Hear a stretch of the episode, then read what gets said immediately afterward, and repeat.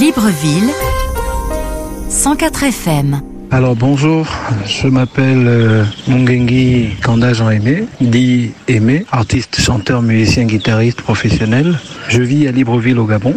Et comment est-ce que je vis le confinement? Ben écoutez, le confinement en ce moment est un mal, hein, c'est un mal pour l'industrie du show business parce que comme vous pouvez le voir, tout est fermé. Les grandes salles de spectacle, de cérémonie et même les grands hôtels euh, et restaurants plutôt, je voulais dire. Du coup, nous, sinon moi, ce sont mes lieux d'explanade de travail. Et si tous ces lieux-là sont fermés, eh bien, je ne tourne pas, j'ai pas d'argent. Donc, euh, on n'a pas de subvention de notre ministère. On se débrouille, nous, à travers notre art. Et donc, on le vit vraiment mal. On le vit vraiment mal parce que il euh, n'y a rien, il n'y a rien autour. Et on attend. On attend que ça se déconfine, on attend. Donc on passe des journées à soit regarder la télé, soit écouter RFI pour écouter les nouvelles du monde, soit se tourner les pouces. Et voilà, même d'ailleurs, je profite euh, de l'occasion pour saluer ma maman, maman, madame Agnès Mongengi qui est à Port-Gentil, ma grande sœur Chimène Moussirou qui est au Vendo, mon neveu Thomas Venda qui est à Nantes, mon frère et ami Racheli Manana qui est aussi à Nantes en France. Donc voilà, voilà un peu comment est-ce que on passe notre confinement à se regarder à travers les œillères de la technologie, c'est-à-dire euh, YouTube, Facebook, WhatsApp, donc on s'appelle, on se fait des coucous, mais c'est plus tellement le même engouement parce que à travers un anniversaire, on peut aller chez X, on est là nous tous, on se voit, on se parle, on discute. Il n'y a pas un temps limité avec euh, la technologie et tout le reste, ou il n'y a pas un crédit limité avec la technologie et tout le reste. Donc voilà, voilà. Et puis il faut dire aussi que le confinement, ça coûte en argent parce que on dépense beaucoup plus. On dépense beaucoup plus qu'on ne garde de, l'argent, qu'on ne fait des économies. Donc voilà un peu Madame Sylvie et Bigot. Cotonou.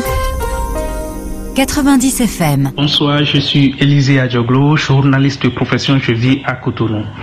Le coronavirus a changé mes habitudes. Sur le plan professionnel, je travaille dans un cabinet de communication euh, où notre travail consiste à accompagner les entreprises à être plus visibles. Depuis l'instauration du cordon sanitaire par le gouvernement béninois dans 16 villes, dont Cotonou, les activités ont connu une chute drastique euh, la plupart des entreprises ont fermé. Tous les contrats en cours ont été suspendus temporairement. Nos activités sont limitées au strict minimum. Le port de masque fait partie de mes habitudes désormais. Le lundi dernier, l'État a levé le cordon sanitaire, mais les choses n'ont pas vraiment changé. On aurait bien aimé que le gouvernement donne un coup de pouce aux entreprises, surtout les PME, afin de redynamiser l'économie nationale. Sur le plan social, mon contact avec les amis est limité. J'ai quelques urgences à régler en famille hors de Cotonou, mais impossible. J'aime bien aller à la plage chaque week-end. Depuis deux mois, ça aussi, ça me manque. En termes de bienfaits, avec euh, la COVID-19, euh, les liens familiaux sont plus soudés désormais. Cela interpelle l'humanité.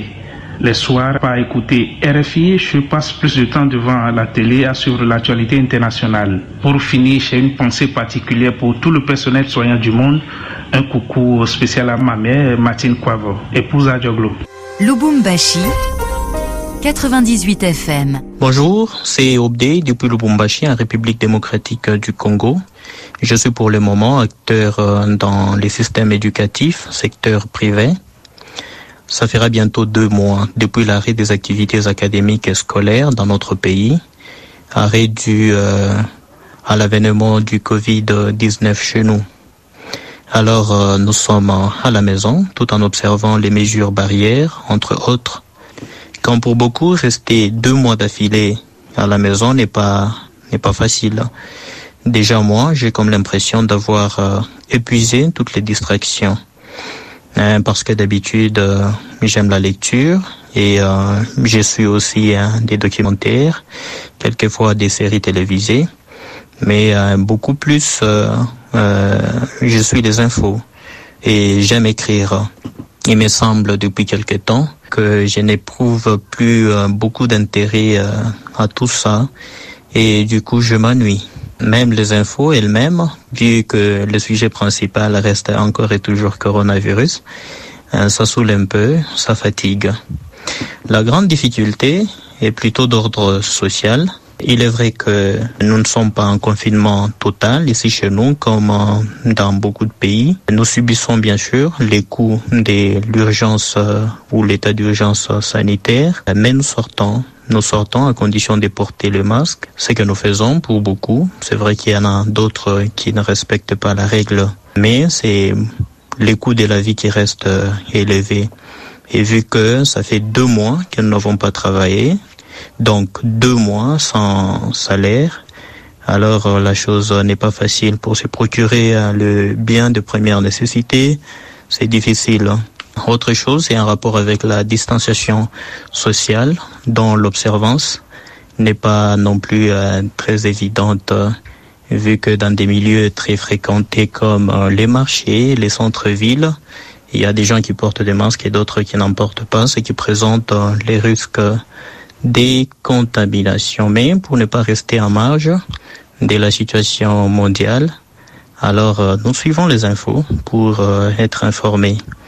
Alors pour terminer, j'aimerais ici euh, saluer tous les médecins du monde entier qui fournissent des efforts, qui s'évertuent à nous trouver des solutions à cette situation qui nous préoccupe tous. Merci beaucoup. N'Djamena 100.2 FM. Bonjour, je suis Azulou Marina Gédéon. Je vis ici à N'Djamena au Tchad. Je suis journaliste depuis le 19 mars, date à laquelle le Tchad a enregistré le premier cas de coronavirus Plusieurs mesures s'en sont suivies et continuent par tomber.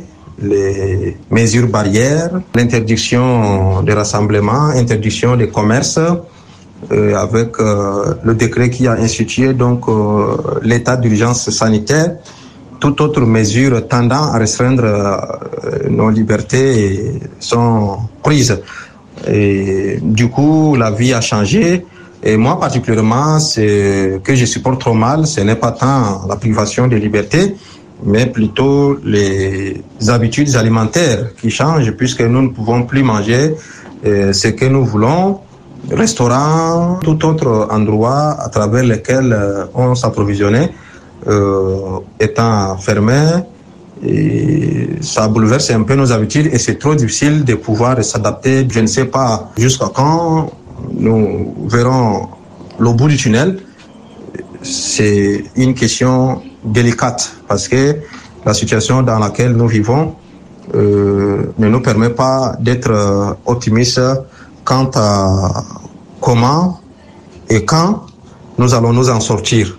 Je puis vous dire que Sylvie, depuis plus d'un mois, j'ai cessé de travailler.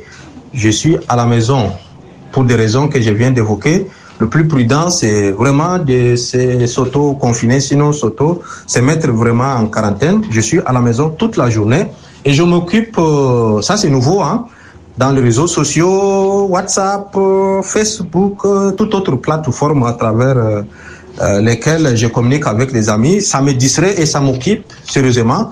Dans la soirée, je suis les informations sur les médias internationaux, RFI, France 24, TF5 Monde, ainsi de suite, mais aussi les médias locaux.